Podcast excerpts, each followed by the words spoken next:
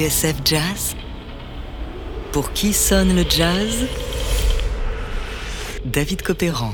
Aujourd'hui, une nuit aux grandes terrasses, seconde partie.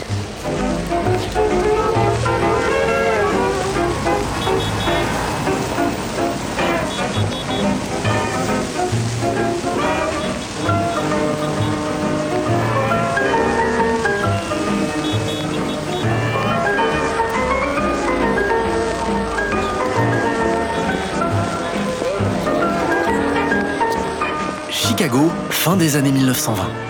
Al Capone et ses hommes contrôlent toute la partie sud de la ville, ce qui inclut le South Side, le quartier noir, mais aussi la petite ville de Cicero dans la banlieue ouest de Chicago. C'est là qu'Al Capone et son frère Ralph ont ouvert le club de leurs rêves, une réplique du Cotton Club de Harlem, avec ses revues, ses danseuses et son orchestre, dirigé par Lucky Millender.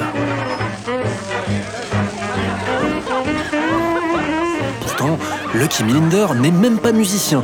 Il est juste là pour faire le MC et donner le change avec son visage bonhomme. N'empêche, il a tapé dans l'œil des Capone qui cherchaient un orchestre résident pour leur boîte. Il se trouve, par ailleurs, que Lucky est le neveu de Percy Venable, l'homme qui dirige les revues au Sunset Café, le club concurrent, celui dont je vous ai parlé dans la dernière émission. Si le Cotton Club de Cicero fait office de camp de base pour Al Capone, celui-ci aimerait également mettre la main sur le Sunset Café. Alors, le balafré va passer à l'action. Selon la légende, voilà à peu près comment les choses se sont passées. Un soir, cinq hommes armés, des sbires d'Al Capone, font irruption dans le club. L'un surveille l'entrée, un autre la caisse, deux sont postés dans les rues alentours pendant qu'un dernier emmène le patron dans l'arrière-salle. Là, le type lui fait une proposition qu'il ne peut pas refuser. En échange de 25% des parts du Sunset, le clan Capone est enclin à assurer sa protection. Lui, sa femme et leurs deux enfants. Après tout, ce serait dommage qu'il leur arrive quelque chose, non? Voilà comment Al Capone, l'homme le plus recherché des États-Unis, va prendre les rênes du Sunset Café, qui à la même époque va changer de nom pour devenir le Grande Terrasse.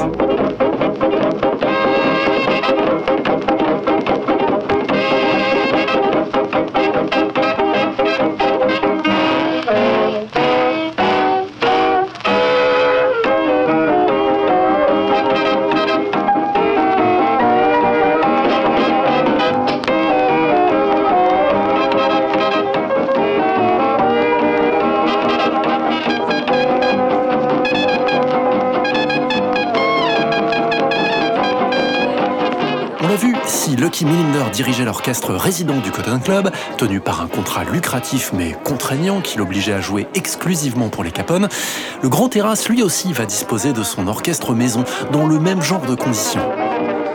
Et c'est un habitué de l'ancien Sunset Café qui va reprendre du service. Il s'agit d'Earl Father Hines, dont on dit qu'il était le pianiste préféré d'Al Capone. Comme quoi, on peut être un gangster et avoir du goût.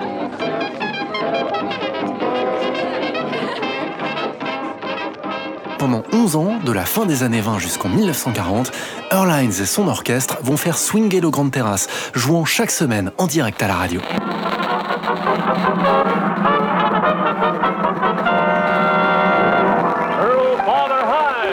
Sur scène, Earl Hines entame invariablement l'indicatif du groupe, sa signature maison, le Grand Terrace Shuffle.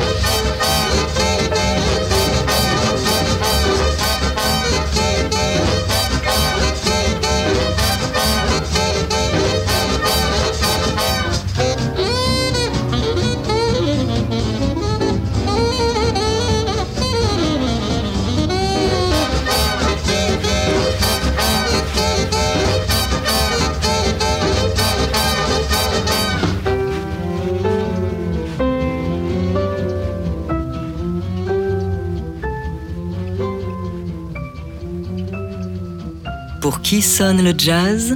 David Copéran sur TSF Jazz. Aujourd'hui, une nuit aux Grandes Terrasses, seconde partie. C'était Airlines et son orchestre dans le bien nommé Grande Terrasse Shuffle. De nombreux récits, plus ou moins étayés, reviennent sur les rapports ambigus entre les musiciens de jazz et le clan d'Al Capone, propriétaire du Grande Terrasse de Chicago. Après tout, on parle d'un homme qui pouvait faire enlever le pianiste Fats Waller pour qu'il joue à sa fête d'anniversaire. En fait, jouer pour les Capone, c'est acquis tout double. D'un côté, il y a la sécurité de l'emploi, l'argent et une certaine protection. Lorsqu'il partait en tournée hors de Chicago, par exemple, Airlines pouvait toujours compter sur ses deux gardes du corps. En revanche, les musiciens sentent bien qu'ils ne sont là que pour faire marcher le business, pieds et poings liés. Ils ont l'impression d'être pris pour de la marchandise à la solde des bandits. Ceci dit, au final, tout le monde a l'air d'y trouver son compte au début des années 30, juste avant qu'Al Capone ne se fasse coffrer, les affaires du Grand Terrasse sont florissantes. Après le Grand Terrace Shuffle, on retrouve Airlines et son orchestre maison dans GT Stomp.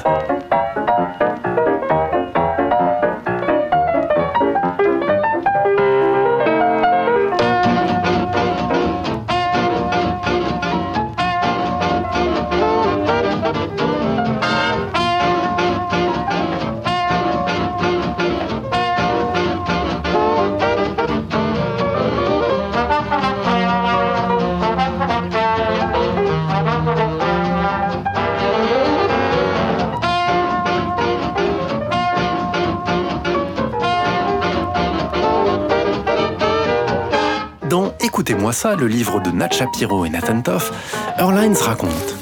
Un habitué du Grande Terrasse, c'était le grand patron lui-même, Al Capone, qui parcourait la ville au volant de sa limousine aux armoiries multicolores. Il aimait entrer dans un club avec ses acolytes, fermer toutes les portes et faire jouer à l'orchestre ceux qui lui plaisaient. Il en était quitte pour 100 dollars de pourboire.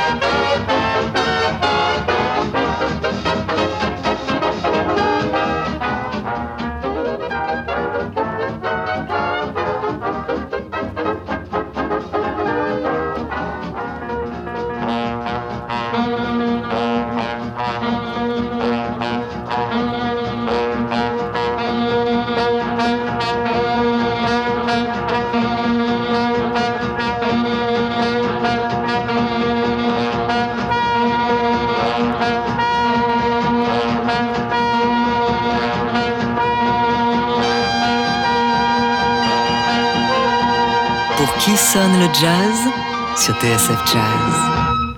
Talk about excitement at the county jail. It's finally come to pass, and here's the proof.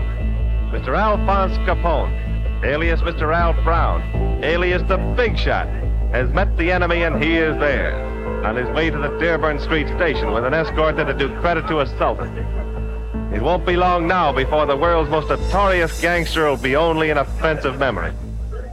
If he behaves himself while he's the guest of Uncle Sam in Atlanta, he'll be out again in only seven and a half years. And so, up until 1940, Mr. Capone will be Mr. 40,886. Now, for a change, they're taking him for a ride. Let that be a good lesson to you.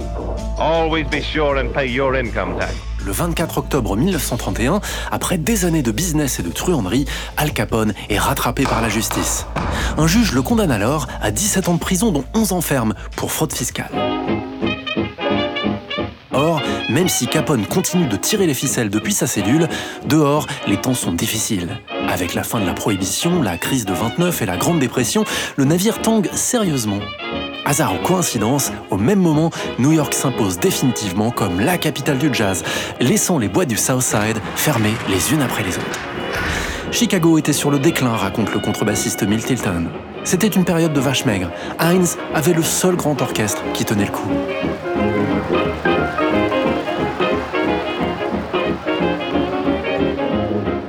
Ainsi, contre vents et marées, Earl Hines va tenir la baraque jusqu'en 1941. Quant aux grands terrasses, ma foi, ces jours sont comptés. À sa fermeture, l'endroit servira de local politique puis de magasin informatique avant d'être repris par un spécialiste de la coiffure afro. Il y a quelques années, un blogueur avait réussi à pénétrer dans l'arrière-boutique et photographier les derniers vestiges du Grande Terrasse. Un mur sur lequel est peinte une grande fresque représentant les musiciens et danseurs noirs dans le feu de l'action. Aujourd'hui, si vous passez à Chicago, au croisement de Calumet et de la 35e rue Est, arrêtez-vous devant la petite plaque posée à l'extrémité du mur en briques rouges. Vous y verrez peut-être le fantôme d'Orlines, assis au piano, entouré des girls du Grande Terrasse. Vous croiserez peut-être également l'ombre d'Al Capone, de Louis Armstrong et Cap Calloway, bref, de tous ceux qui ont fait swing et Chicago pendant l'âge d'or du jazz. Mais Earl Hines n'était bien sûr pas le seul à jouer aux grandes terrasses. Selon la légende, Count venu tout droit de Kansas City avec son orchestre, s'y est brûlé les ailes et a fait un flop monumental. Un peu plus tôt, en 1936, c'est Fletcher Anderson qui avait posé ses valises à Chicago le temps d'un engagement.